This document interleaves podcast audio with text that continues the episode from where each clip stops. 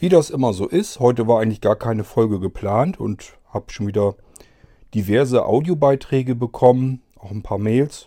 Also nützt alles nichts, muss ich nochmal ran, habe keine große Lust, alles zu tippen. Also machen wir nochmal einen Podcast.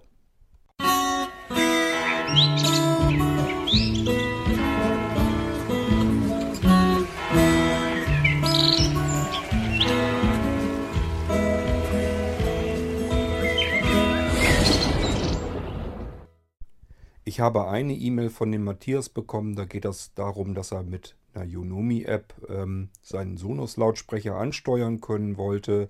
Äh, die Unomi-App hatte ich euch mal in der Folge, ich glaube 33, vorgestellt. Ähm, ja, die wollte er ganz gerne benutzen, um seinen Sonos-Lautsprecher über das Amazon Echo ansteuern zu können.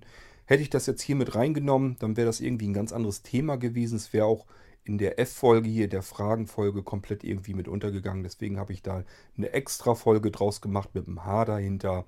Äh, somit verlieren diejenigen das nicht, die sich vielleicht für diese ganzen Fragen-Antwort-Geschichten nicht interessieren, aber für Heimautomatisierung, da spielt das Ganze ja so ein bisschen mit rein, dann bekommen die eben die Folge auch mit. Deswegen habe ich äh, Matthias seine E-Mail äh, extra beantwortet. Da kommt also eine extra Folge raus. Ich weiß nicht, entweder vor dieser Folge hier oder hier nach. Äh, das seht ihr dann ja. Gut, also kümmern wir uns jetzt mal um die Audiobeiträge, die ich bekommen habe. Da sind einige dabei gewesen und ich füge die mal dann hier ein. Wir starten also jetzt.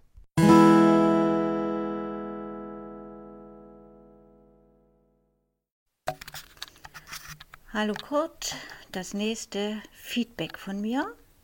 Es geht um die Folge 45, Blick durchs Fenster äh, indem du etwas über die verschiedenen Windows-Betriebssysteme erzählst und man die entsprechenden Start-Sounds hören kann.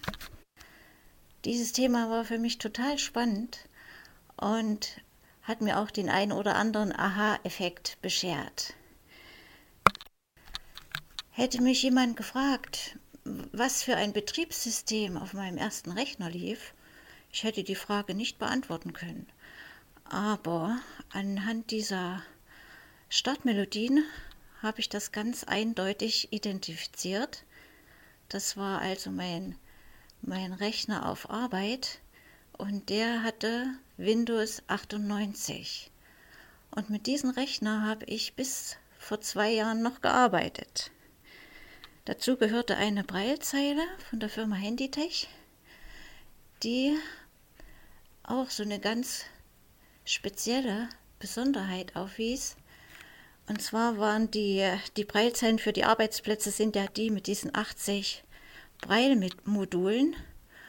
Und diese Zeile und die Computertastatur waren praktisch in einem kompletten Stück gearbeitet. Heute sind das ja immer zwei separate Teile. Ja, und dazu lief Jaws 7 und so lange bis halt der Arbeitsplatz neu ausgestattet wurde. Also mit diesem Rechner konnte ich natürlich nicht ins Internet.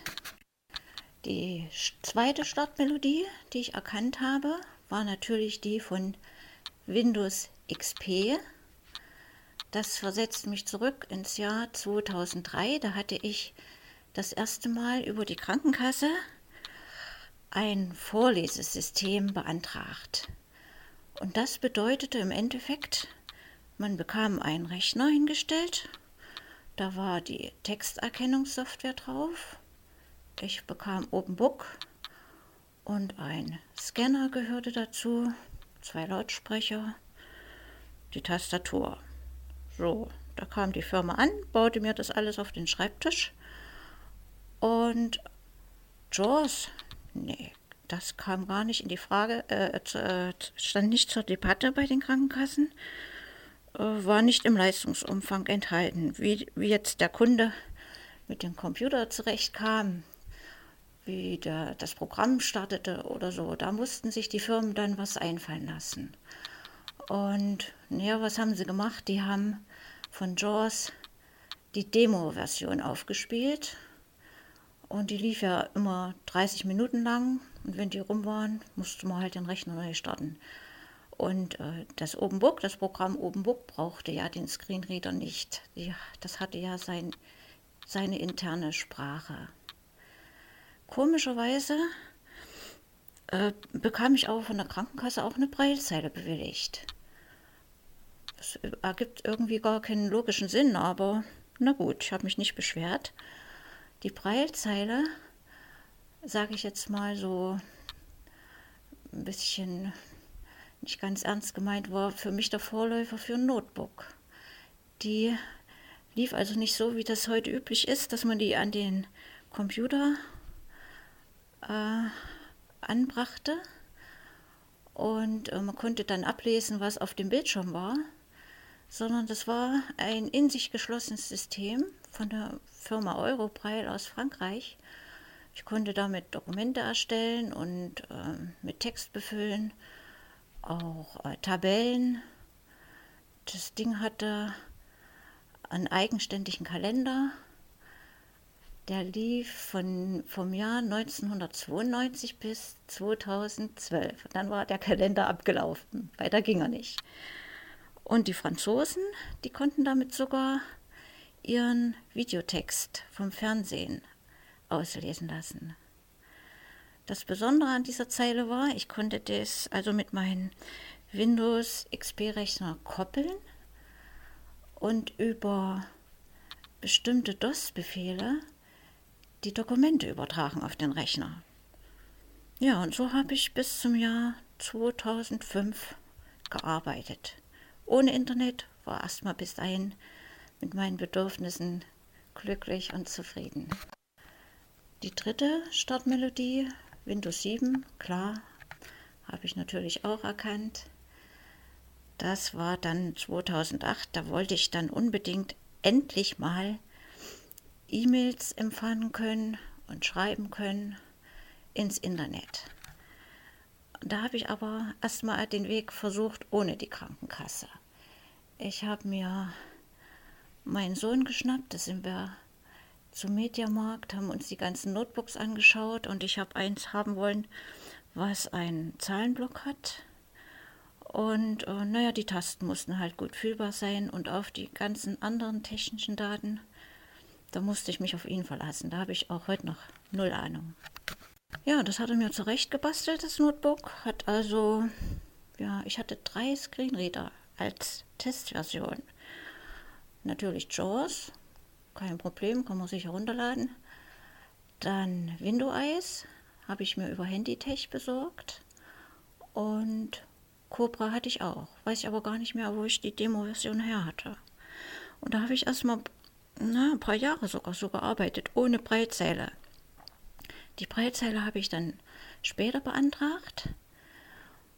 Na, war ein bisschen schwierig, aber die Krankenkasse hat es dann genehmigt. Wollte bei Jaws wollte sie nicht, musste ich noch mal in Widerspruch gehen, aber hat auch mit dem zweiten Anlauf, Anlauf geklappt. Und ähm, ja, dann hatte ich also eine sehr schöne Breitzeile von Freedom Scientific, die Focus 40 Blue. Und äh, die hatte diese schöne Eigenschaft, oder hat sie immer noch, dass sie nicht nur den Bildschirm ausliest, sondern man konnte auch mit der Breitzelle komplett alles steuern, also die, die Bildschirmoberfläche anspringen und Texte eingeben. Also ab JAWS 13, glaube ich, war das, hat, war die Breilzeile schon so intelligent, dass es gemerkt hat, wann ist man in ein Texteingabefeld, dann konnte man schreiben und wann will man halt irgendwelche anderen Sachen auf dem Bildschirm ansteuern. Ja, sehr schön. Bin ich heute noch zufrieden mit dem Teil und habe jetzt erst auf JAWS 18 aufrüsten lassen, weil ich ja seit vorigem Jahr mit Windows 10 arbeite. Und äh, da war also der Screenreader war schon überfällig. Ja, irgendwie hatte wohl der Niklas was letztens gesagt mit den Dongles. Ja, kann ich bestätigen, die gibt es noch, die Dongles. Das kann man sich aussuchen, ob man einen Dongle möchte oder diesen Freischaltcode. Soweit mein, mein kleiner Rückblick, der also durch diesen Podcast erstmal wieder angeregt wurde. Noch ein Nachtrag, Windows Vista Also das, die Startmelodie ist mit Windows 7 identisch. Kann ich mir jeden Tag anhören, wenn mein Mann seinen Rechner hochfährt. Ich bin ja mal gespannt, wann er diesen PC mit diesem uralt Betriebssystem endlich mal gegen was Aktuelles eintauscht. Na, schauen wir mal. Also das für heute. Viele herzliche Grüße wieder von Bärbel. Ja, herzlichen Dank, Bärbel. Ich fand das jetzt wirklich interessant von dir. Ähm, ja, das erste, was du gesagt hast, das ist wieder so ein Ding, da habe ich wieder gedacht, das kann doch einfach wieder nicht angehen. Ich habe das nämlich schon öfter gehört, dass äh, ja komplexe, teure Systeme von der Krankenkasse ähm, ja, finanziert werden. Das wird dann durchgeboxt. Und dann kommt irgendwie eine Hilfsmittelfirma her, klatscht an den ganzen Krempel auf den Tisch. Wie das zusammenspielt und so, ob das überhaupt Sinn macht, was man da hat, spielt eigentlich alles keine Rolle. Hauptsache, die Sachen sind erstmal so geliefert, stehen da. Und äh, ich weiß nicht, ob du wenigstens eine Einweisung oder was bekommen hast. Ich habe also wirklich auch schon mitbekommen, dass das wirklich angeliefert wurde, angeschlossen und dann hat man sich verabschiedet und dann war das Ding äh, durch. Das heißt, die Krankenkasse bezahlt das, die Firma liefert das an und der Anwender steht dann davor wie der Ochs vom Berge und weiß gar nicht, was er da eigentlich alles mitmachen soll. Wenn man denn eine Einführung kriegt, dann ist eigentlich nur so, ja hier können Sie den Computer einschalten, damit können Sie eben, da müssen Sie hier und da was tippen und dann scannt der und dann ist gut. Ähm, auch dieses mit dem JAWS in der Demo-Version laufen lassen, das ist natürlich echt, äh, das ist ein Knaller, ist das. Ähm, das ist für mich, hat das mit Arbeiten überhaupt nichts zu tun, vor allen Dingen nicht in diesen Preisbereichen, wo dann abkassiert wird. Ähm, was die von der Krankenkasse nämlich an Geld bekommen äh, und die Technik, die dann da steht, das ist eine ganz andere Geschichte dann. Also ich habe teilweise schon mitbekommen, äh, welche Computer dahingestellt werden. Da wird wirklich manchmal der billigste Scheiß dahingestellt, den man auf dem Markt gerade einkaufen kann. Aber richtig schön teuer abgerechnet. Also ich finde das wirklich furchtbar, wenn ich das darf, wenn ich sowas mitbekomme, äh, das kann ich immer nicht nachvollziehen. Ganz generell, ich will hier auf gar keinen Fall auf die Hilfsmittelfirmen herumtrampeln oder so. Das ist, liegt mir wirklich fern.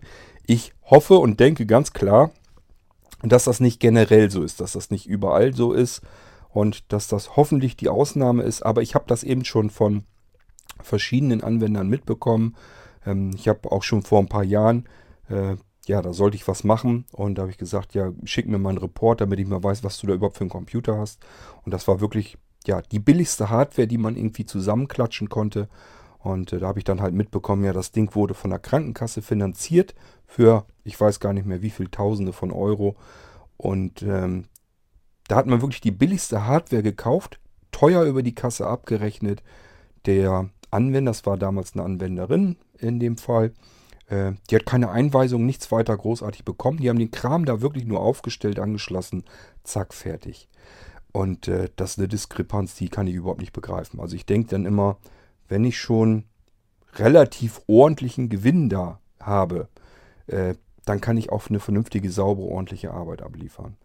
Ähm, ich weiß gar nicht mehr, wer das nun damals war. Das interessiert mich auch gar nicht weiter. Ich weiß halt nur leider von verschiedenen Anwendern, dass es das eben auch gibt. Ich hoffe, dass das nicht generell so ist. Ich hoffe wirklich, dass die Hilfsmittelunternehmen äh, normalerweise ordentliche Arbeit abliefern und dafür natürlich dann auch anständig bezahlt werden müssen, ist ganz klar. Aber diese anderen Geschichten, die ich dann so mitbekomme, da äh, sträuben sich mir über die Nackenhaare. Unter anderem eben auch, wenn so ein System dahingestellt wird, ich möchte gar nicht wissen, wie teuer das abgerechnet wurde. Und dann lässt man da JAWS in der Demo-Version laufen, womit du dann im Prinzip starten, dann so 30 Minuten, es sind ja eigentlich 40, aber äh, rechnen wir mal ab, bis das Ding vernünftig verfügbar ist. Und äh, man arbeitet ja auch nicht stur stramm dann diese 30 Minuten ab und äh, ja, hat dann das ausgenutzt richtig, sondern äh, die braucht man ja nicht komplett und da muss man wieder neu starten. Das ist alles natürlich nichts, womit man vernünftig arbeiten kann. Ist also eine, eigentlich nur eine einzige Katastrophe und äh, ist mir schleierhaft, wie man sowas überhaupt äh, dem Anwender hinstellen kann. Ich habe mittlerweile immer viele Anwender auch in Österreich, die haben wohl das Problem, die können das eben gar nicht über die Krankenkasse vernünftig abgerechnet bekommen. Und äh, ja, dann ist eben nicht so wahnsinnig viel Geld verfügbar. Die müssen also das alles aus eigener Kasse bezahlen. Und so ein Screenreader, das weiß ja selber, was sowas kostet. Insofern ist natürlich jeder heilfroh, dass wir mit dem NVDA, mit dem kostenlosen mittlerweile eigentlich genauso gut schon arbeiten kann. Ähm, von daher, äh, ja, ich habe hier natürlich alles auf dem Blinzeln-System auch so, dass man einen Screenreader jederzeit dazuschalten kann. Auch eine Vergrößerung, eine Desktop-Vergrößerung, Invertierung, größerer Mausfall und so weiter. Das heißt, man kann mittlerweile blindlings und auch stark sehbehindert schon ganz ordentlich mit dem Computer arbeiten, ohne die Krankenkassen äh, dick zu belasten. Ähm, funktioniert also auch. An der Stelle würde mich mal interessieren, ähm, ob man heutzutage, ich weiß, dass wenn man vom Job her äh, einen Rechner, einen Arbeitsplatz braucht, dann weiß ich, dann übernimmt die Krankenkasse auch beispielsweise eine JAWS-Lizenz oder sowas. Aber wie sieht das denn aus, wenn man privat irgendwie einen Screenreader braucht? Bezahlen das die Krankenkassen eigentlich auch noch? Und wenn ja, stellen die sich stur, weil die mittlerweile ja auch mitbekommen haben wahrscheinlich, dass es einen kostenlosen Screenreader gibt, mit dem man auch vernünftig arbeiten kann. Das würde mich an der Stelle durchaus mal interessieren, wenn da einer ein bisschen mehr zu weiß, kann er mir das gerne mal erklären. Ansonsten auch mit dieser eigenständig funktionierenden Breilzeile, das war für mich auch neu, es war vielleicht für mich auch mal ganz interessant, das zu erfahren. Von daher, Bärbel, schönen Dank wieder für den Audiobeitrag. Ich finde ihn ganz interessant und das Gute ist eben, wenn du mir das als Audiobeitrag gibst, ähm, ja, können die anderen dich eben auch hören, können das alles so äh, verstehen. Ist besser, denke ich, als wenn ich einfach nur kurz erzähle, was ich in deiner E-Mail äh, drin stehen hatte. Von daher finde ich das, wie, wie gesagt, finde ich gar nicht verkehrt, wenn du das als Audiobeitrag schickst. Ähm, ist ganz ordentlich, man kann dich gut verstehen, man kann dem gut folgen. Von daher, äh, ja, ich kann dir nur Mut machen, mach ruhig weiter so. Ich finde das jedenfalls klasse, dass du das so machst.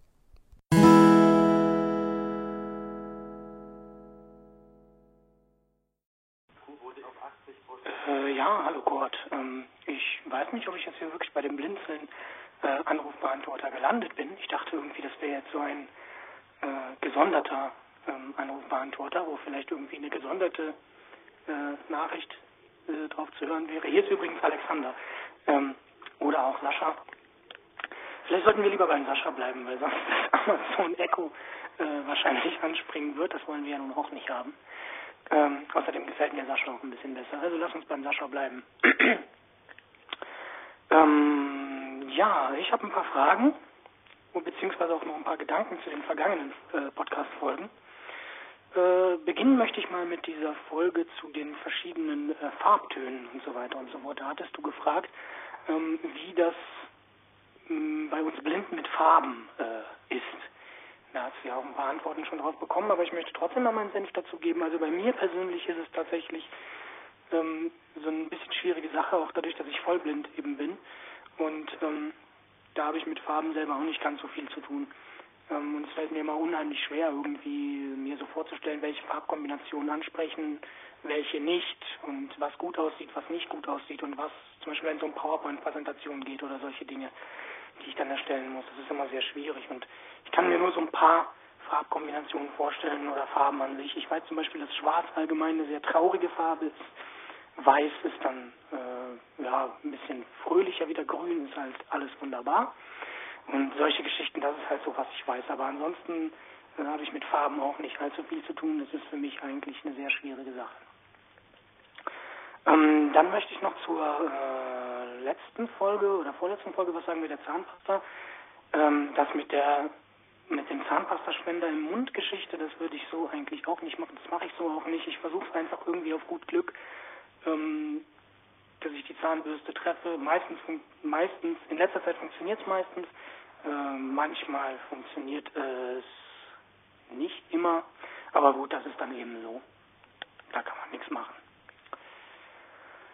Äh, ja, was wollte ich noch? Genau, dann wollte ich noch ähm, dich mal fragen, ich weiß nicht, ob du im Podcast darauf eingehen möchtest, aber du hast ja sehr oft schon erzählt ähm, hier, und ich weiß es ja auch von dir so, äh, dass du programmierst. Und da wollte ich dich mal fragen, so aus Interesse, mit welchen Programmiersprachen du dich alles schon auseinandergesetzt hast und mit welcher Programmiersprache du aktuell arbeitest. Ähm, also mich würde das irgendwie mal interessieren. Mich interessiert das immer sehr.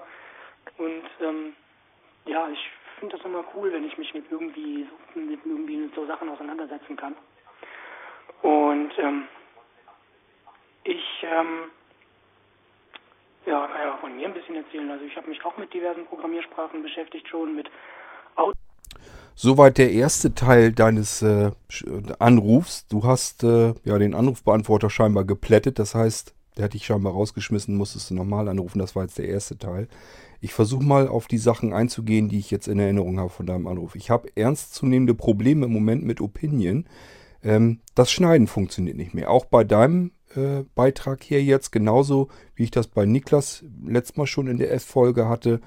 Ähm, ich mache das ja mal ganz gerne so, dass ich einen Schnitt mache, kommentiere mich dann dazwischen und dann geht es wieder weiter und das funktioniert im Moment nicht. Das heißt, er macht, wenn ich einen Schnitt mache, macht er die Schnitte ganz woanders, komplett, kommt äh, komplett durcheinander. Ich muss nachher erstmal gucken, ob Opinion im Hintergrund ein Update gefahren ist, dass das dadurch passiert ist und dann muss ich da mal anschreiben, äh, was das damit auf sich hat. Vielleicht wissen die noch gar nicht, dass es da Probleme gibt. Oder ob das jetzt wirklich mit den Audiodateien irgendwie zu tun hat, je geringer die ähm, äh, Bitzahl da drin ist, keine Ahnung. Da muss ich mal schauen. Ähm, also kommen wir erstmal auf den Namen, kann ich mir erinnern. Ähm, Sascha, ich äh, schreibe die Leute an und spreche die Leute an, so wie sie sich mir zu erkennen geben, und zwar in dem Moment. Das heißt, wenn du mich anschreibst mit einer E-Mail-Adresse, wo Alexander drin steht, dann nenne ich dich Alexander. Und wenn du mich mit Sascha als Absender anschreibst oder ansprichst, dann nenne ich dich eben Sascha. Ähm, das ist allein deswegen schon so, weil die Mail-Programme, bis auf das jetzt vom iPhone, machen das automatisch für mich. Da muss ich mich gar nicht drum kümmern. Das heißt, wenn du dein E-Mail-Programm richtig konfiguriert hast, schreibst mir mit Alexander als Vornamen ähm, und äh, ich gehe dann auf Antworten. Dann steht schon automatisch bei mir im E-Mail-Programm oben drin, Huhu Alexander, Komma. Da blinkt dann der ähm, Cursor. Darunter ist dann schon meine Signatur drin. Das heißt, ich kann direkt einfach mit der direkten, mit dem E-Mail-Text zu tippen, kann ich direkt anfangen. Ähm, ist beim iPhone ja nicht, leider so nicht möglich, kann ich so nicht konfigurieren. Das heißt, da kann ich dann, muss ich sowieso die Anrede selber schreiben. Da kann ich dann das schon machen. Aber äh, normalerweise habe ich mir immer angewöhnt, ich gucke einfach, wie ist der Absender und so spreche und schreibe ich dann die Leute auch wieder an. Ist für mich am einfachsten, brauche ich nämlich nicht bei nachzudenken. Mit dem Anrufbeantworter erinnere ich mich noch dran, hattest du gesagt, dass du dich gewundert hast. Ähm, ich habe mir da einfach keine Mühe mitgemacht. Der ist sowieso aktiviert gewesen. Ich heißt, ich brauchte euch bloß eben die Telefonnummer durchgeben und der Anrufbeantworter schaltet sich sowieso ein, dann könnt ihr da drauf sprechen. Ähm, nun haben wir aber ja gemerkt, ähm, der scheint irgendwie bloß eine Minute oder zwei Minuten, ich weiß gar nicht, wie lange jetzt deine Aufnahme hier geht, dann kappt der dich. Äh, dadurch hast du jetzt noch ein zweites Mal angerufen, da kommen wir dann gleich drauf zu sprechen. Ähm, ja, wenn ich mal ein bisschen wirklich Zeit habe, denk gerade zufällig dran, packe ich vielleicht mal irgendwie ein Jingle oder ein Intro oder irgendwas auf den Anrufbeantworter drauf. Dann weiß man besser, worum es geht, wenn man dann anruft, ob man dann wirklich richtig verbunden ist. Ähm, hast du nicht ganz unrecht, könnte man gut machen. Äh, ist, denke ich, aber von der Priorität her ganz weit unten, ganz weit hinten. Aber wenn ich gerade zufällig mal dran denke, sitze am Rechner und kann da eben mal was bauen, dann bastel ich da eben schnell mal was. Aber ich habe so viele verschiedene andere Sachen, um die ich mich kümmern muss. Von daher, das ist jetzt wirklich absolut nicht gerade wichtig. Mit den Farben ganz so einfach ist es nicht. Du sagst, äh, du hast mitbekommen, dass die meisten Leute mit Schwarz irgendwie was Trauriges äh, verstehen. Ja, kennt man von Beerdigung, da soll man normalerweise schwarze Klamotten anziehen. Nicht gerade. Das geht da aber mehr, glaube ich, darum, dass man einfach nichts farbenfrohes, äh, irgendwas mit Blümchen oder was weiß ich alles anziehen soll. Einfach, weil das kein fröhlicher Anlass ist und dann soll man nichts Buntes anziehen. Und ich habe ja in der Folge auch schon gesagt, normalerweise gehören Weiß und Schwarz gar nicht zu den Farben, sondern das sind Helligkeiten. Weiß ist eben ganz hell und Schwarz ist eben komplett ganz dunkel.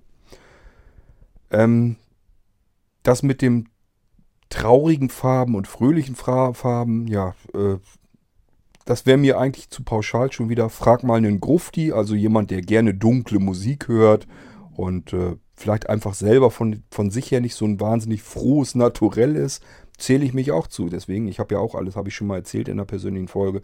Ich trage am liebsten schwarze Klamotten. Geht es mir einfach am besten drin, muss ich mir auch nicht viel Gedanken zu machen.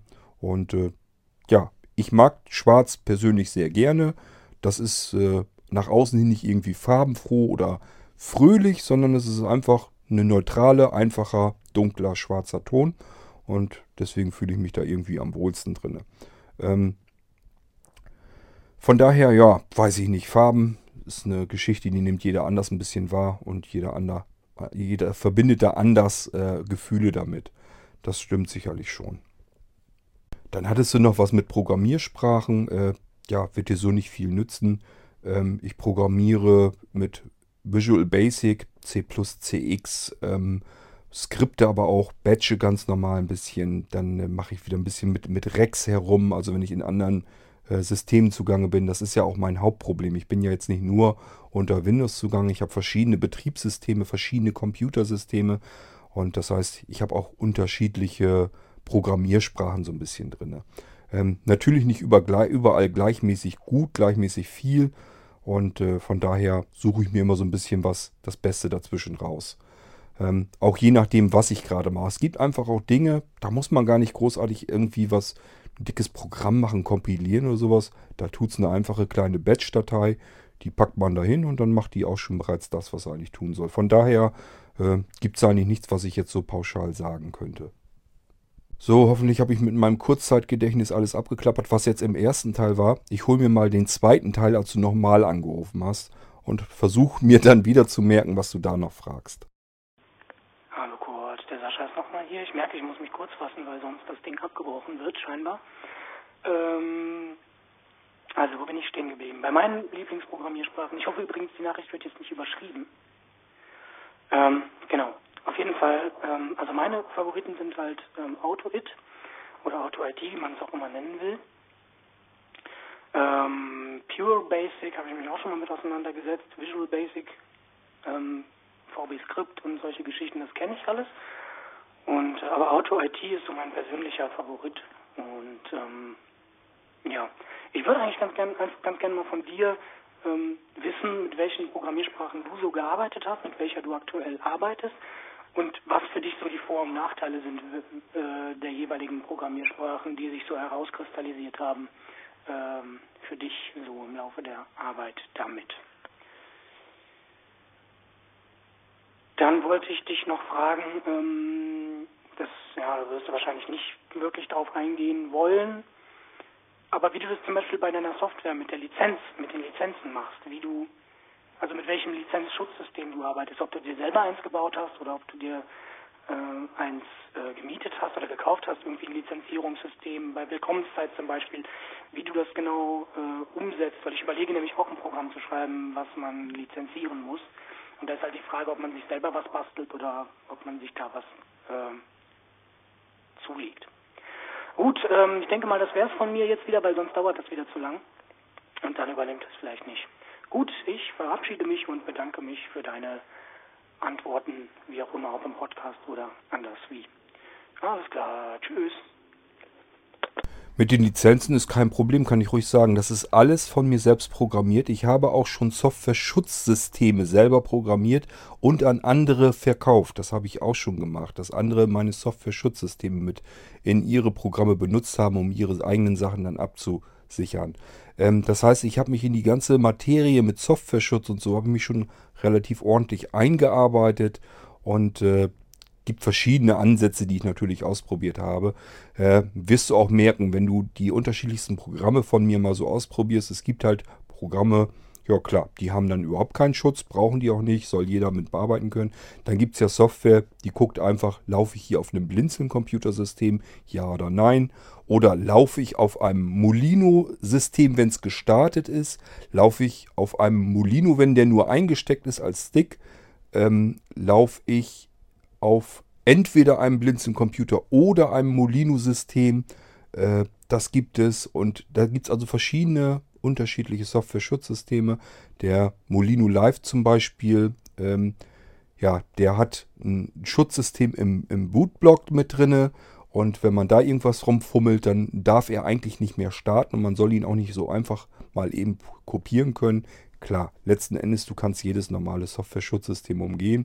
Deswegen habe ich auch schon mal gesagt, das Einzige, was ich mir so halbwegs sicher vorstellen kann, ist dieses Dongle-Schutzsystem. Aber auch das ist natürlich angreifbar.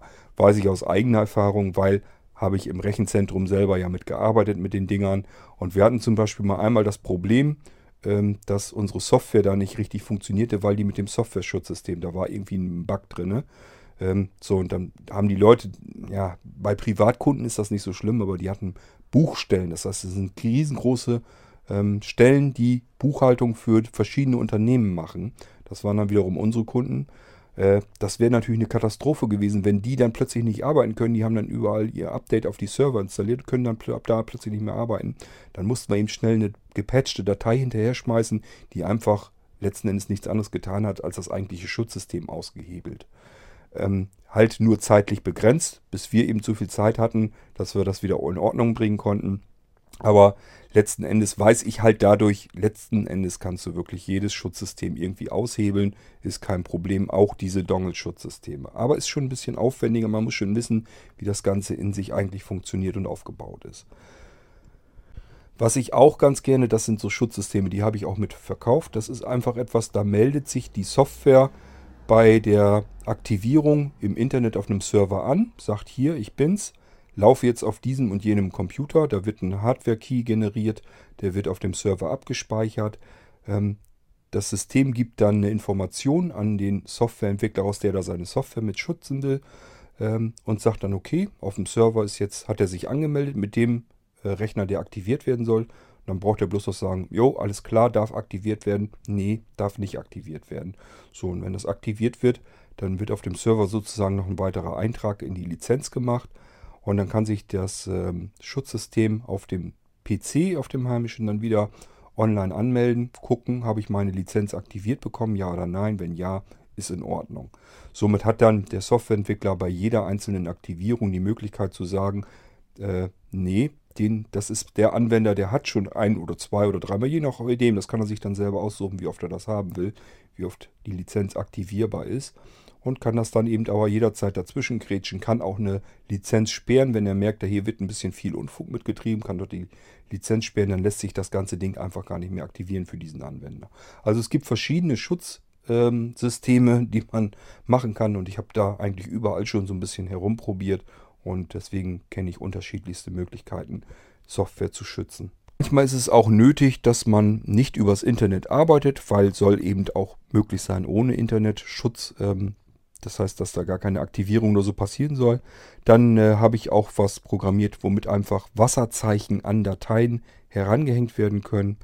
Ähm, ich weiß nicht, ob ich dir das jetzt unbedingt hier näher erklären sollte. Es gibt zwei Möglichkeiten. Einmal, dass du in den Code einer äh, Datei direkt hineingrätscht und da die einzelnen Bits änderst, kannst du kleine Informationen reinpacken, ohne dass was passiert. Das heißt, man programmiert sich Platzhalter in äh, das Binary mit ein und die Platzhalter kann man dann nachträglich von einer anderen Software aus dann umändern, sodass du zum Beispiel eine Lizenznummer da eintragen kannst oder sowas. Dann gibt es aber auch noch die Möglichkeit, ähm, ja, äh, ich sag mal, wenn du mal guckst, so NTFS, das bietet eine Möglichkeit, das ist ein Filesystem, das bietet die Möglichkeit, äh, unentdeckt verschiedene, also ich sag mal, Textinformationen in die Datei mit reinzuhängen, ohne dass man dahinter kommt, ohne dass man das sieht. Und man kann es dann auch über das NTFS wieder herauslesen. Ähm, ist eine Geschichte, die wirklich das NTFS selber an sich so mit anbietet. Somit kannst du da auch schon verschiedene Dinge mit ähm, reinbauen, ohne dass der äh, Endanwender da direkt rankommt und das auslesen kann. Er muss erstmal wissen, welche Dateien sind das überhaupt. Dann muss er wissen, wie funktioniert das denn über NTFS? Wie komme ich da denn wieder dran? Wie kann ich das auslesen? Dann muss er noch wissen, wie kann ich das vielleicht abändern und wieder äh, umbauen und wieder reindrücken, damit das Ganze funktioniert. Also es gibt verschiedene Möglichkeiten und äh, aber so hast du mal einen groben Überblick. Ähm, ich habe mich da nicht auf eins spezialisiert. Ich kaufe auch keine zu. Im Gegenteil, ich habe schon welche programmiert, die ich selber auch verkaufen konnte. Äh, weil ich mich da einfach für interessiert habe, habe mich da so ein bisschen reingehängt und geschaut, wie kann man eigentlich Software vernünftig schützen. Beim Anrufbeantworter, ich muss mal gucken, ob ich da die Zeiten erhöhen kann. Auf der anderen Seite finde ich es gar nicht mal schlimm, wenn ihr euch kurz haltet. Vor allen Dingen, wenn ich jetzt so merke, ich kann im Moment hier nicht richtig vernünftig schneiden. Ähm, wenn du jetzt immer weitergemacht hast, hättest du mir hier in fünf Minuten auf den Anrufbeantworter gequatscht. Das hätte ich mir im Leben nicht alles merken können. Von daher bin ich im Moment ganz froh, dass du zweimal ansetzen musstest und ich mir nicht alles auf einmal in einem Rutsch merken musste. Äh, aber ich werde trotzdem, ich werde mal schauen, ob ich den Anrufbeantworter, ich denke mal, das ist eine Zeit, die habe ich bestimmt irgendwie mal eingestellt. Gesagt, da sollen die Leute nicht so lang, wahnsinnig lang drauf sprechen können. Ich schaue mal, ob ich das verlängern kann. Aber im Moment ist es vielleicht gar nicht mal verkehrt, wenn ihr euch kurz haltet, mehrere Schnipsel selber macht. Dass ihr einfach so ein, zwei Fragen nur macht, äh, speichert das sozusagen ab oder beim Anruf legst eben auf, lässt nochmal Wahlwiederholung nochmal klingeln, sprichst den zweiten Teil auf und so weiter und so fort. Macht also im Moment ehrlich gesagt nichts, wenn ich von euch kleine Schnipsel bekomme, weil im Moment weiß ich nicht, was mit, dem, mit der Software hier los ist. Ähm, Im Moment funktioniert das mit meinem üblichen Schneiden, so wie ich es gewohnt bin, nicht mehr. Gut, ansonsten Alexander oder Sascha, je nachdem. Siehst du, das Amazon Echo springt tatsächlich an. Das heißt, sie bekommen gleich eine Fehlermeldung angesagt, äh, macht aber ja nichts. Ähm, von daher schönen Dank erstmal dafür und ich würde mal sagen, ich hoffe, wir hören uns dann bald wieder.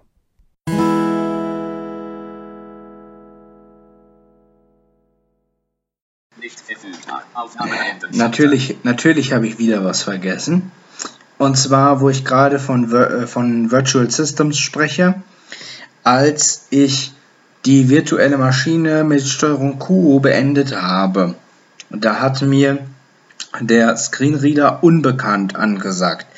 Und zwar konnte ich da durch etwas navigieren. Ich denke mal, das war ein Schalter oder sowas. Da hat mir in dem Falle NVDA ähm, nur unbekannt angesagt. Jetzt ist die Frage, Liegt das daran, dass diese Schalter von VirtualBox kommen oder ähm, äh, oder ist das ähm, so mit Absicht gemacht, ähm, dass die jetzt, sag ich mal, nicht benannt sind, nicht beschriftet sind? Ähm, oder liegt es an NVDA? Vielleicht kannst du mir dazu noch was sagen. Ich weiß ja nicht genau, ob das von VirtualBox kommt oder ob du das auch gebaut hast. Auf jeden Fall ist das, äh, wenn du Steuerung Q zum Beispiel drückst, um die VM zu beenden, dann sagt er Beenden der VM unbekannt. Oder Dialogfeld unbekannt. Also da geht dann wohl nochmal so eine kleine Dialogbox auf. Ähm, wenn du das selber gebaut hast, dann wäre es vielleicht ganz gut, wenn man das noch irgendwie benennen könnte oder beschriften könnte, diese, äh, äh, diese Buttons, die da sind.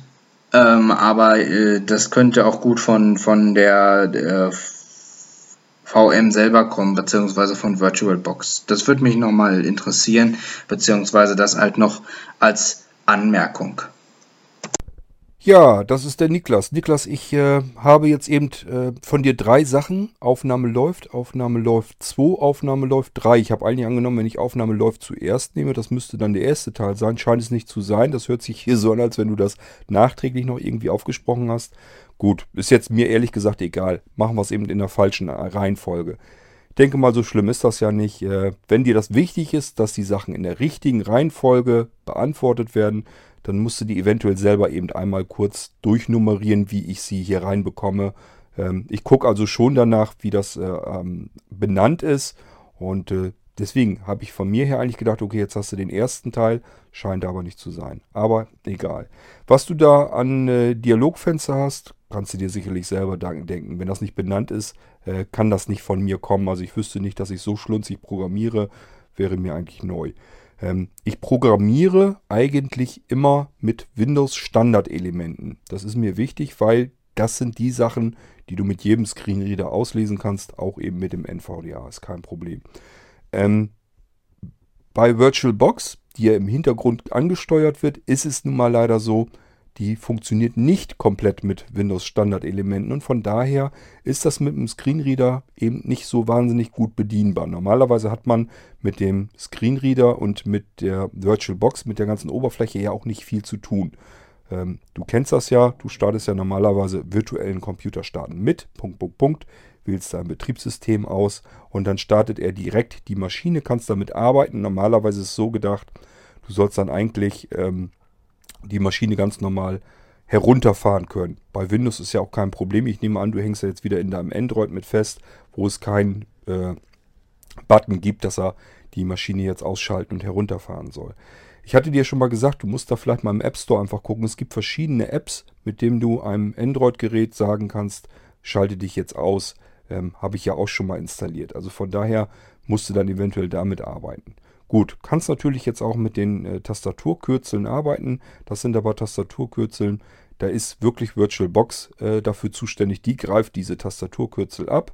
Ähm, da kann ich auch nicht viel dran ändern. Das Einzige, was ich mal programmiert habe, ist, dass man blindlings die Host-Taste vernünftig konfigurieren kann. Da haben sich die Leute schwer mitgetan, habe ich geguckt, habe ich gesagt, okay, ich gucke mal eben, ob ich da was selber basteln kann. Und deswegen gibt es noch diesen Eintrag bei diesen virtuellen Computergeschichten mit dem Menü, dass man die Host-Taste eben äh, verändern kann, das mache ich dann, das greife ich dann wieder mit Software ab und ändere dann eben den Code da drin ab in den Einstellungen von VirtualBox. Ähm, das heißt, das ist eine Sache, die habe ich zwar programmiert, aber das andere, was du da jetzt hast, dass da so ein Dialogfeld irgendwie noch kommt, hätte ich gesagt, ich weiß im Moment noch nicht mal genau, was du da jetzt hast. Ähm, ja, kann ich dir nicht genau sagen, wo du da hängen bleibst. Äh, von daher kann ich da im Moment jetzt auch nicht äh, was tun. Ich könnte jetzt natürlich, wenn das ein Dialogbox ist, also ich kann die Titelleiste zum Beispiel, die kann ich frei manipulieren. Ich kann jetzt sagen, wenn du eine Titelleiste hast, die meinetwegen umbenannt oder so heißt, dann ändere die um und benenne die in was anderes um. Das kann ich alles softwaretechnisch abgreifen. Das heißt, ich kann schon so ein bisschen in fremde Software hinein rein manipulieren, kann da was drin verändern und somit eben auch ein bisschen verbessern. Aber ich muss natürlich genau wissen, was du da hast, was du da machst und so weiter. Ähm, und von daher, äh, ja, normalerweise kommt man da so nicht weiter dran.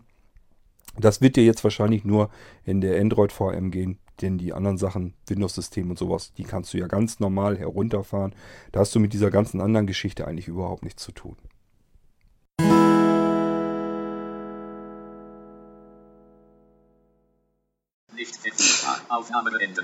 Hallo Cord. Ja, ähm, ich habe tatsächlich etwas an der Aufnahme. Naja, was heißt, ich habe was geändert. Ich habe also nicht, nicht, dass ich wüsste, was geändert. Ich habe zumindest jetzt nicht bewusst an dem Format rumgespielt oder so. Ähm, aber ich habe gemerkt, dass die Audioqualität eine andere war als, äh, als sonst äh, beim Nachhören. Ähm, ich weiß nicht genau, ob es daran gelegen hat, aber für mich klang das irgendwie so wie so ein Mix zwischen ähm, Olympus und äh, äh, dem Laptop. Ich habe die ursprünglich am Laptop aufgenommen, äh, aber hatte mit dem Klang des internen Mikros gerechnet.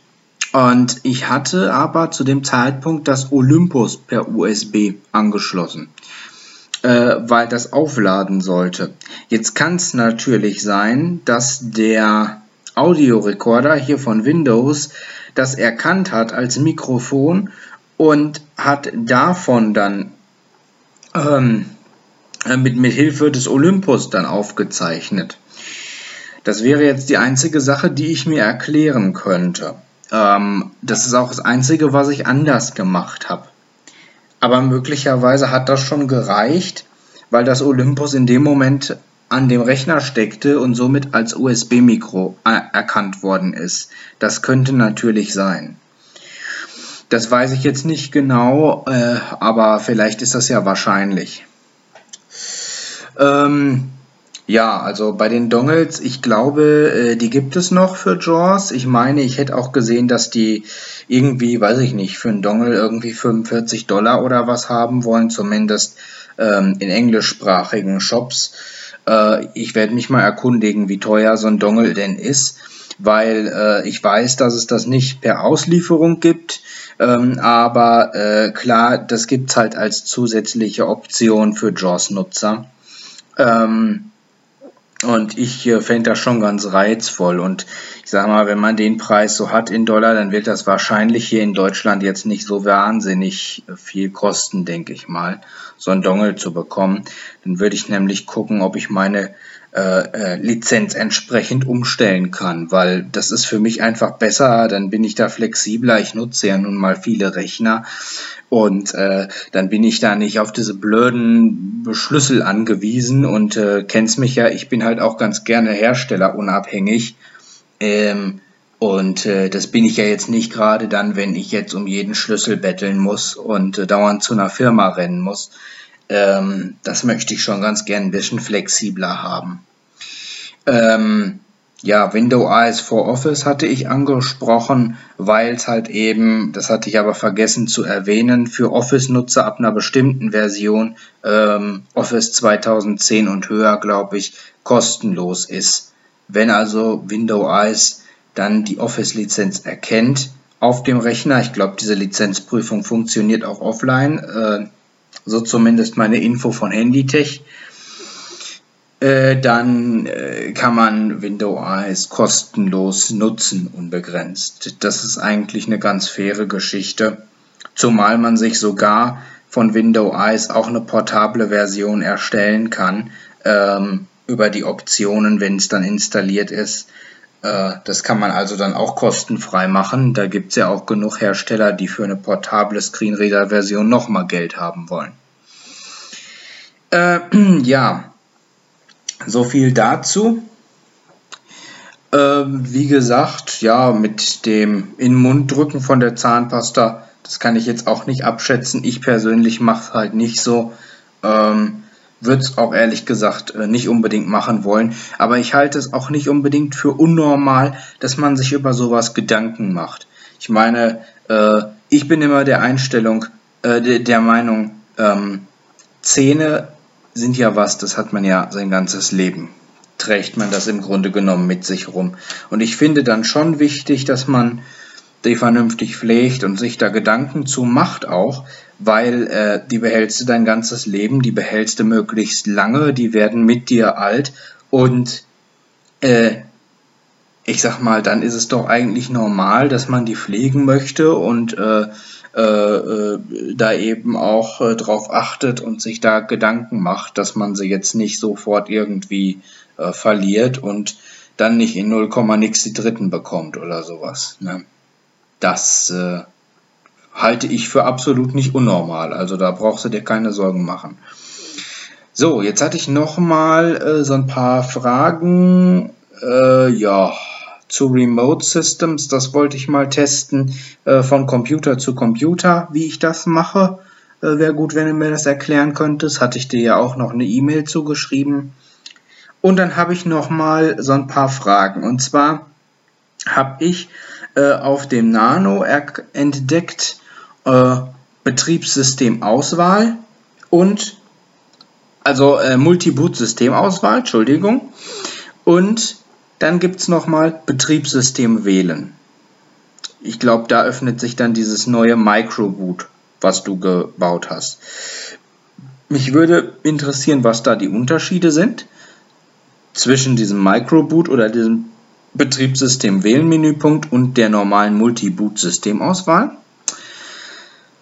Und ähm, ja, dann äh, hatte ich jetzt durch Zufall äh, an meinem Notebook ähm, was gemacht. Ich hatte eine Software, die dauernd Probleme auswarf, äh, Problemmeldungen auswarf und die ich nicht aktiviert haben musste beim Start, habe ich deaktiviert über MS-Config. Äh, nicht auf deinem Blinzeln-Rechner, sondern auf dem Notebook hier, auf dem normalen Lenovo. Mm. Und da habe ich unter MS-Config, äh, ich glaube unter Start. Hm, ja, ich glaube, es war unter Start. Da habe ich dann gesehen, äh, dass da auch mein Betriebssystem angezeigt worden ist. Und dann gab es noch ein äh, Eingabefeld, wo irgendwas mit Timeout stand. Ähm, ich weiß nicht, ob du das kennst. Ist das im Grunde genommen dasselbe, was zum Beispiel von der Multi-Boot-Systemauswahl auch angesteuert wird auf den Blinzeln-Rechnern? Oder macht die Multi-Boot-Systemauswahl nochmal etwas anderes bzw. was anderes möglich? Ähm, ich meine, bei dem MS-Config kann man sich ja auch viel zerschießen. Deswegen wollte ich das jetzt auch nicht wild ausprobieren, um äh, zu schauen, ob das im Grunde genommen davon angesteuert wird oder ob das derselbe Menüpunkt ist. Äh, würde mich nur interessieren, weil äh, da war halt auch eine Liste, wo dann das Betriebssystem stand, in meinem Fall C, Windows 10, Standardbetriebssystem, daneben dieses Timeout-Eingabefeld äh, mit einer Zahl drinne und das hat mich so ein bisschen an euer System erinnert, an das Multiboot-System. Da wollte ich jetzt mal fragen, wo da der Unterschied drinne ist. Äh, beziehungsweise ähm, ob das ähnlich ist oder wie auch immer. Ähm, ja, wie gesagt, das mit den äh, äh, virtuellen Systemen äh, probiere ich aus. Da taste ich mich mal dran. Und ja, das waren eigentlich so erstmal die Fragen, äh, die ich an euch, ähm, an euch noch äh, hätte, beziehungsweise an dich noch hätte. Und ähm, ja, damit soll es das erstmal gewesen sein.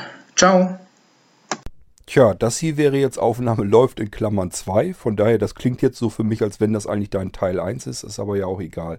Ähm, ich mag im Moment ehrlich gesagt mit der Software hier nicht schneiden, weil das jedes Mal komplett alles durcheinander geworfen hat. Äh, das heißt, ich habe mir eben mal Notizen nebenbei gemacht und deswegen gehe ich da jetzt mal komplett drauf ein. Das heißt, ich spiele das erst komplett ab und äh, gehe dann auf meine Notizen, die ich währenddessen gemacht habe, eben ein. Zuerst sprachst du ja die Aufnahmegeschichte an, ob das Mikrofon quasi, äh, das Olympus als Mikrofon genutzt werden worden wäre auf deinem Computer. Das kann durchaus sein. Allerdings wäre das auch nicht so richtig die Erklärung, warum er dann die Kilobit-Zahl so weit herunterschraubt. Kommt mir dann auch wieder ein bisschen komisch vor. Ähm, ich hatte eben das mit dem Schneiden, das gleiche Problem hier mit dem Anrufbeantworter, äh, wo der Sascha drauf gesprochen hatte. Das konnte ich ja eben auch nicht wieder nicht schneiden. Und da bin ich mir ziemlich sicher, dass das eine sehr geringe ähm, auflösende ähm, Datei ist. Also das wird eine ganz niedrige Kilobitzahl sein. Und ich kenne das von früher her noch, wenn man mit solchen ähm, ja, kleinen Dateien, wenn die niedrig aufgelöst war, wenn man die äh, schneiden wollte, dann hatte ich da früher auch mit mancher Schnittsoftware äh, hier und da ein paar Probleme. Das war auch so, dass das nicht richtig zielsicher war, dass das durcheinander kam und so weiter. Ähm, das muss ich noch rausfinden, woran das liegt. Das scheint jedenfalls ein Problem zu sein, das ich jetzt neuerdings in Opinion auch habe. Vielleicht hatte ich vorher auch einfach noch nicht so viel völlig unterschiedliche Aufnahmen. Das kann natürlich dann auch sein. Dann meintest du als nächstes ja mit der Geschichte mit den Zähnen, ähm, mit der Zahnpasta. Ich habe noch einen interessanten, eine interessante E-Mail von dem Salvatore bekommen. Ähm, hoffentlich vergesse ich es nicht, dann gehe ich da gleich auch nochmal näher drauf ein. Der hat da auch noch ein bisschen was dazu geschrieben. Äh, du sagtest, naja, Zähne pflegt man, damit man die bis ans Lebensende behalten kann. Ähm, ich muss ehrlich zugeben, bei mir ist das ein Problem gewesen. Ich habe da auch immer tiptop im Schuss gehabt. Ähm, musste immer zum Zahnarzt, weil mal alles Paletti, konnte so wieder raus. Da hat er höchstens äh, mal ab und zu Zahnsteine zu entfernt. Das war also alles prima. Bis ich zu einem ganz bestimmten Zahnarzt gegangen bin. Äh, wenn man dem hätte glauben wollen, dann war plötzlich alles kaputt. Der hat die ganzen äh, Backenzähne aufgebohrt und hat da irgendwelches Scheiße reingeschmiert. Und äh, ja, weil mir das eben komisch vorkam, weil vorher war alles in Ordnung, gehst du zum anderen Zahnarzt und der bohrt dir sämtliche Backenzähne hinten, naja, sämtliche vielleicht nicht, aber wirklich fast alle Backenzähne komplett auf, hüllt die aus, schmiert da irgendeine Paste rein, irgendeine Pampe da rein. Puh, keine Ahnung, ob das irgendwelches Zement war oder so, keine Ahnung. Jedenfalls äh, ja, hat es dann nicht lange gedauert, so nach und nach. Das ging, glaube ich, so anderthalb Jahre später oder vielleicht ein Jahr erst sogar nur später, ging das dann los, dass die wirklich auseinander geplatzt sind. Das heißt, sie sind gespalten der Länge nach durch und dann sind die richtig auseinander geplatzt, die Dinger. Das heißt, ich habe hinten meine Backenzähne alle im Eimer. Ähm, das heißt, Pflege ist immer ganz gut und schön und prima, äh, ist aber leider immer noch keine Garantie dafür, dass du äh, mit deinen Zähnen zusammen alt werden kannst. Ich habe sie nicht ersetzen lassen, weil ich seither hatte ich wirklich dann eine Phobie gegen den Zahnarzt. Ähm, ich mag da nicht mehr dran rumschmieren lassen. Äh, ich habe mir jetzt also gesagt, gut, wenn es jetzt natürlich irgendwann so schlimm wird, dass ich da nicht mehr vernünftig mit kauen kann oder dass vorne mir vielleicht sogar ein Schneidezahn oder so fehlt, dann nützt es nichts, dann muss ich wieder hin. Aber äh, seit die auseinandergeplatzt sind und der mir die alle kaputt gemacht hat, traue ich mich ehrlich gesagt nicht mehr hin. So, ich muss nochmal eben in die E-Mail zurückwechseln, was du noch so gesagt hattest. Ähm, Remote Systems muss ich dir kurz beschreiben, wie das geht. Das mache ich jetzt aber nicht hier am Podcast. Da muss ich dir genau sagen, öffne das Programm, gib das ein und dann verbindest du dich. Also was du schon mal tun kannst, kann ich dir gleich sagen, du wirst dir ein Passwort vergeben müssen für deinen Anwender, weil du dich mit diesen äh, Login-Daten mit dem Anwender und dem von dir vergebenen Passwort wirst du dich dann anmelden müssen. Und da muss ich dir auch gleich nochmal raussuchen, eine kleine Anleitung, wie du dir das eventuell, wenn du das möchtest, so einrichten kannst, dass dieser Anwender automatisch wieder eingeloggt wird, wenn du den Rechner startest, damit du nicht jedes Mal beim Anmelden von Windows, dass du da dein Passwort erst eingeben musst. Das kann man alles automatisieren, dass er trotzdem den Desktop hochstartet, aber eben dann mit deinem Anwender und deinem Passwort, das du vergeben hast. Und so kannst du dich dann auch von jedem anderen Rechner eben darauf einloggen und kannst dann damit arbeiten. Ähm, das muss ich dir zwischendurch mal schreiben, da muss ich im Büro sein, muss ich kurz mal ein paar Minuten Zeit haben und dann erkläre ich dir das per E-Mail. Dann hast du mit MS-Config gehabt, dass du da auch was gefunden hast, dass du die unterschiedlichen Systeme gefunden hast und darüber starten kannst. Das geht. Äh, man kann da nicht alle Systeme drüber starten, aber es funktioniert tatsächlich auch darüber. Das äh, mein Multi-Boot-System, das ich auf dem Blinzeln-System äh, bereitstelle, das ist ja nichts anderes, als dass es die verschiedenen Systeme in dem äh, Bootmanager von Windows ähm, konfiguriert. Und somit gibt es natürlich auch Möglichkeiten, dass man das von Windows selbst aus machen können, kann. Außer, äh, unter anderem eben dem MS-Config hast du es gefunden. Da ist auch eine Möglichkeit, dass du es darüber umschalten kannst. Und dieses Time ist genau dieselbe Geschichte, wie du bei meinem Multi-Boot-System diese Wartezeit verändern kannst, wie lange das Multi-Boot-System nach Einschalten auf dich warten soll. Das ist eben, was da äh, an Time dann mit drin steht, in Sekunden. Kannst du also auch über MS-Config machen, finde ich nun nicht gerade ähm, komfortabel, würde aber dann zur Not eben auch funktionieren. Dann hast du noch das Microboot angesprochen. Das musste ich ja eben äh, programmieren, weil, wenn du dich erinnerst, hatten wir bei dir das Problem, dass aus irgendeinem mir bis heute hin unerfindlichen Grund mein Multi-Boot-System ähm, ja, langsam äh, reagiert hatte. Du hast einen, eigentlich einen pfeilschnellen Rechner und äh, das hat mir zu lang gedauert, bis meine Programme darauf gestartet waren, dieses Multi-Boot-System, bis das ähm, erschien, dass man damit arbeiten konnte. Das hat ja mehrere Sekunden gedauert. Deswegen habe ich dieses Microboot nochmal programmiert. Da hatte man den Effekt nicht. Und dann kam ja irgendein äh, Update von Windows draufgespielt und zack, schon lief das alles wieder ganz normal. Hätte ich mir die zusätzliche Programmierung sparen können. Du kannst mit Microboot also genauso arbeiten wie mit dem normalen Multi-Boot-Systemauswahl von Blinzeln. Ähm, kannst du machen, wie du möchtest. Äh, macht im Prinzip beide das gleiche. Die konfigurieren einfach dein Bootsystem um auf das jeweils gewünschte Betriebssystem. So, damit habe ich dann diese Geschichten hier durch und dann hole ich mir noch eben die dritte Datei von dir.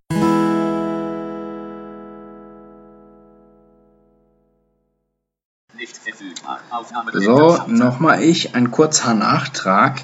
Ähm, ich hatte gestern in der Willkommenszeit-Dokumentation gestöbert. Ich habe dir ja schon gesagt, dass ich äh, gelesen habe, dort sind ja auch die Einstellungen verzeichnet, dass das eine Pro-Lizenz ist, die ich auf dem Nano habe und die ist auch schon aktiv.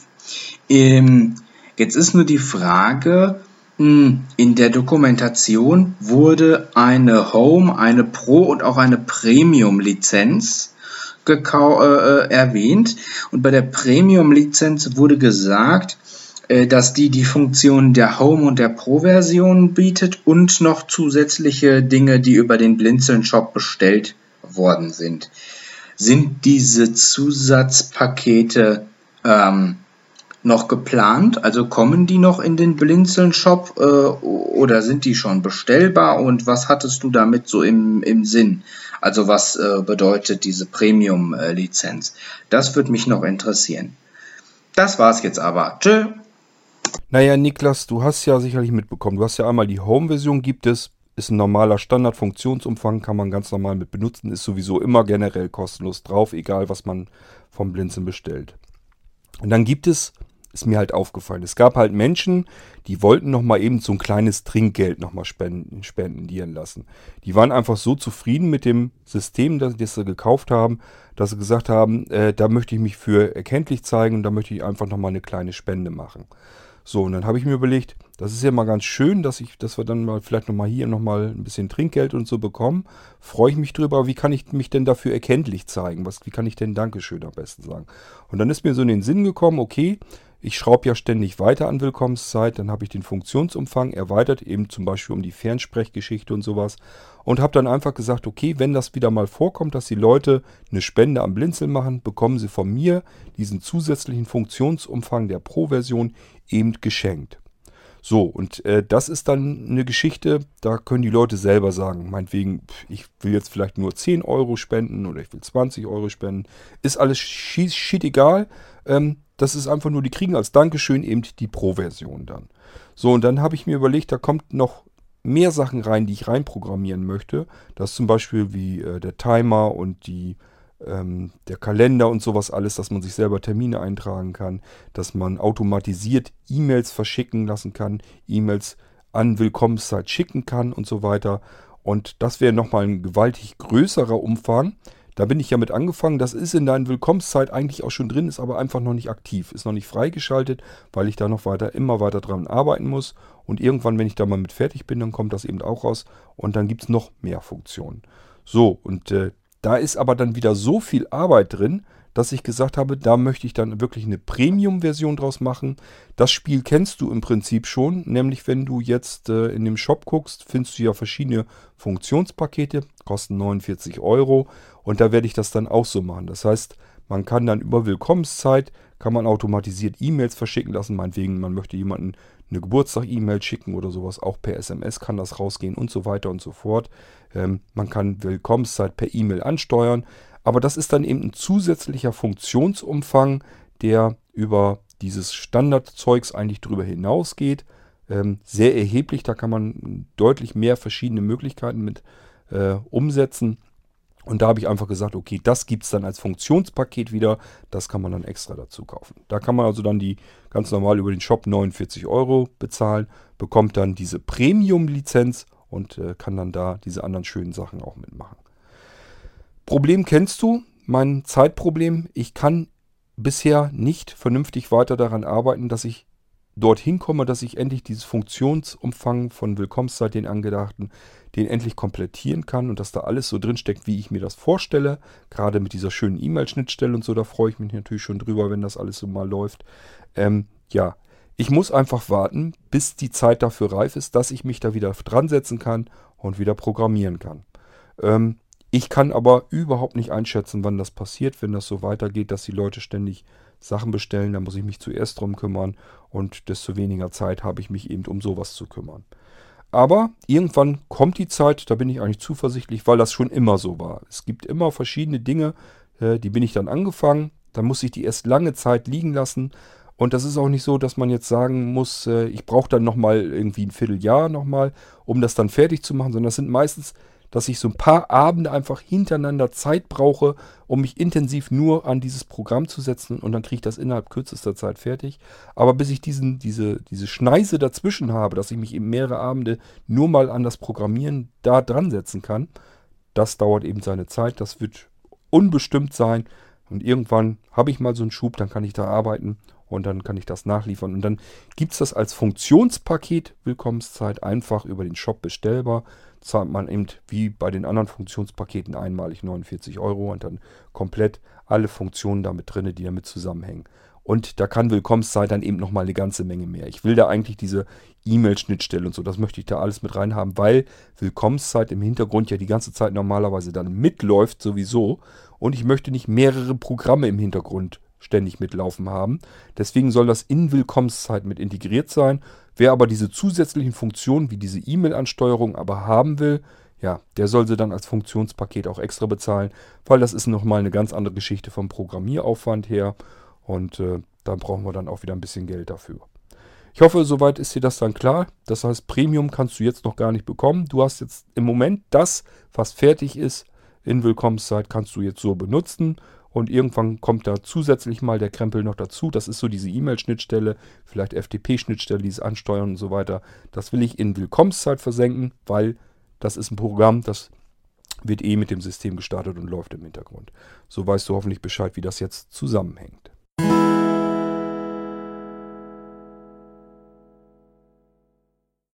So, aus einer Mail muss ich euch noch kurz erzählen. Die habe ich von Salvatore bekommen, noch zu der ganzen Geschichte mit der Zahnpasta und so weiter. Ähm, das heißt, da flattern immer noch so nach und nach noch Meldungen rein. Ähm, das sind alles Leute, die, die, sich wirklich die Zahnpasta in den Mund drücken, macht Salvatore auch so. Ähm, ja, er hat das mittlerweile sich sogar so angeeignet, dass er das beim Duschen macht. Das heißt, er putzt sich die Zähne unter der Dusche. Ähm, bei ihm war es halt einfach so, dass er mal die Zahnpasta im Gesicht noch hatte, mal auf den Klamotten. Das kenne ich auch alles, Salvatore. Es geht mir auch manchmal so dass ich plötzlich irgendwie Zahnpastafleck mitten im T-Shirt habe oder dass ich im Mundwinkel noch was habe. Gut, wenn man nicht gucken kann, das ist eben das Problem. Sieht man dann alles nicht, hat das da irgendwo hingeschmiert und dann ist das da eben so. Ähm, hast du also recht, ich kann das alles komplett voll nachvollziehen, was du mir in der E-Mail beschrieben hast. Selbst ich habe natürlich schon mal gedacht, praktischer wäre es doch unter der Dusche, wenn du da einen Klecks runter machst, ist nicht so schlimm, das wird von der Dusche mit weggespült durch den Abguss. Zack, weg ist es. Kommst du picobello sauber aus der Dusche, alles ist flott, alles ist super für den Tag. Ja, nützt bei mir nicht ganz viel, weil ich nicht jeden Tag dusche und schon gar nicht jeden Tag dann morgens. Und morgens, äh, ich muss dann einfach die Zähne als erstes geputzt haben, dass ich diesen Muff aus dem Schlaf äh, los bin dass ich einfach morgens äh, das Gefühl habe, ich habe einen frischen Atem.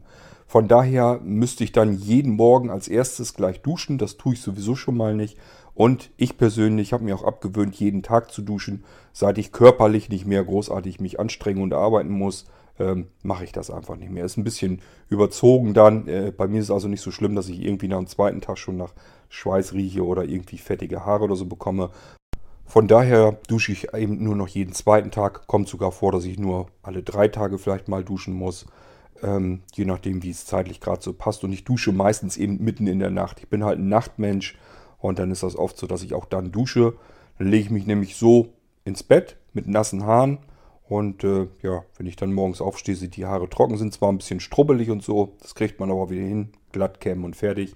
Ähm, von daher habe ich eine andere Art und Weise zu duschen. Das würde mit meinem Zähneputzen nicht zusammenpassen. Somit reicht das nicht. Also fällt das für mich flach. Aber ich habe mir da tatsächlich auch schon so die Gedanken drüber gemacht, genau das, was Salvatore jetzt macht, habe ich auch schon mal drüber nachgedacht, das wäre eigentlich am sinnvollsten und praktischsten.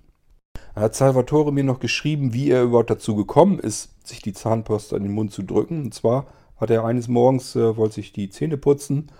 Ja, hat er die Tube wohl schon aufgedreht gehabt, Zahnbürste in einer Hand, Tube in der anderen, ist ihm die Zahnbürste runtergefallen auf den Boden. So, und dann wollte er erst die Zahnpasta in der Tube irgendwo wieder hinlegen, hat aber gedacht, scheiß was drauf, jetzt muss er erst wieder zuschrauben, weglegen, dann musste sie erst wieder suchen. Ähm, ist ja unsinnig, ich will ja nur eben schnell einen Eingriff zu der Zahnbürste wieder hochheben.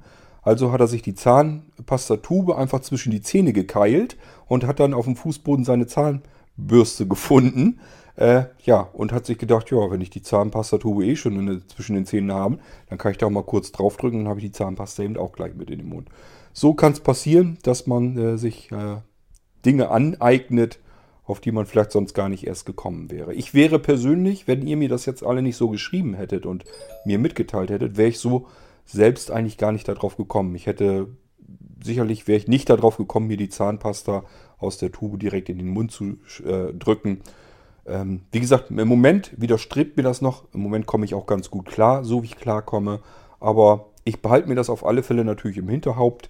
Äh, das heißt, wenn irgendwann mal die Situation auf mich zukommt, dass das so, wie ich es bisher hinbekommen habe, dass das nicht mehr richtig klappt, dann werde ich das sicherlich auch mal ausprobieren, so wie ihr das macht. Beziehungsweise eben die Mehrheit. Nach wie vor ist Niklas der Einzige, der das auch nicht so macht, der sich das zwischen die Borsten einfach drückt ähm, sozusagen äh, zielsicher zwischen die Finger und das klappt dann auch meistens. Ähm, ja, im Moment funktioniert es bei mir eben auch so ähnlich, äh, klappt eigentlich soweit. Äh, bisher noch ganz gut, aber ich musste eben mir auch schon helfen mit dem ähm, Zahnpasta-Spender und so weiter. Aber seit ich das so ein bisschen umgestellt habe, äh, funktioniert das jedenfalls. Gut, ähm, ja, damit haben wir von Salvatore die Mail hier eben auch nochmal mit reingedrückt eigentlich bin ich jetzt wieder blank und habe alles soweit fertig.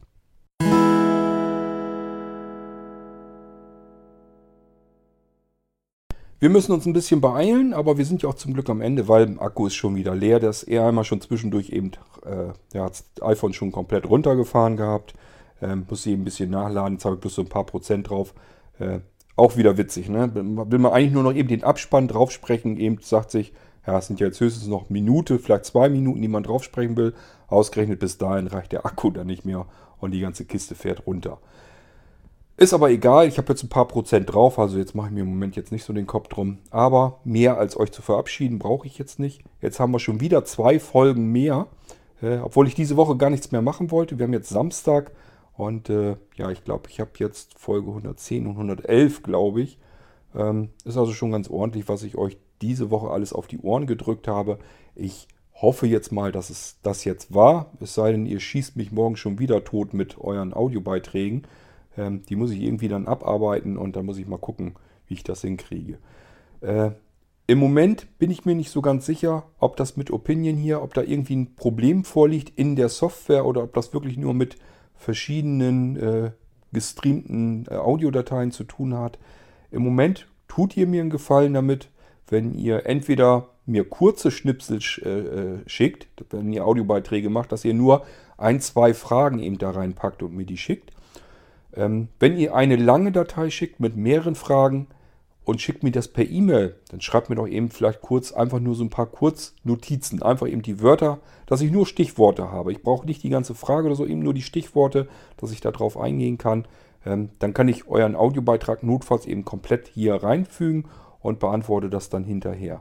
Ich persönlich mag es natürlich lieber, wenn ich dazwischen meine Kommentare packe.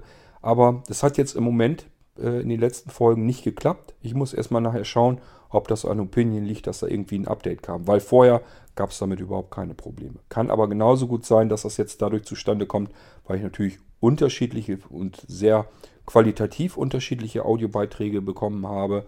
Vielleicht kann er diesen Mix irgendwie nicht ab. Wenn ich das dann weiß, dann muss ich das auch irgendwie mir was überlegen, dass ich das so ein bisschen sortiere.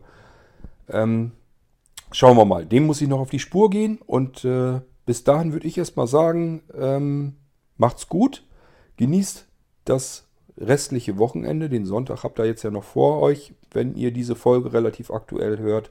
Ähm, und wir schauen mal, was ich die nächste Woche dann wieder für euch dabei habe an Podcast-Folgen. Ähm, kleine Überraschung habe ich hoffentlich auch schon. Ich habe den Podcast wieder irgendwo eingereicht, aber da komme ich dann dazu, wenn ich ein Okay von dem Unternehmen habe, äh, dass das jetzt geführt wird. Und dann kann ich euch noch eine Möglichkeit anbieten, wie ihr den Irgendwasser Podcast euch dann anhören könnt. Somit sage ich, schönen Sonntag, bis nächste Woche, macht's gut, genießt das schlechte Wetter, heißt, bleibt drin auf dem Sofa, macht euch die Heizung an und dann macht's euch gemütlich. Tschüss, sagt wie so oft euer Kurt Hagen.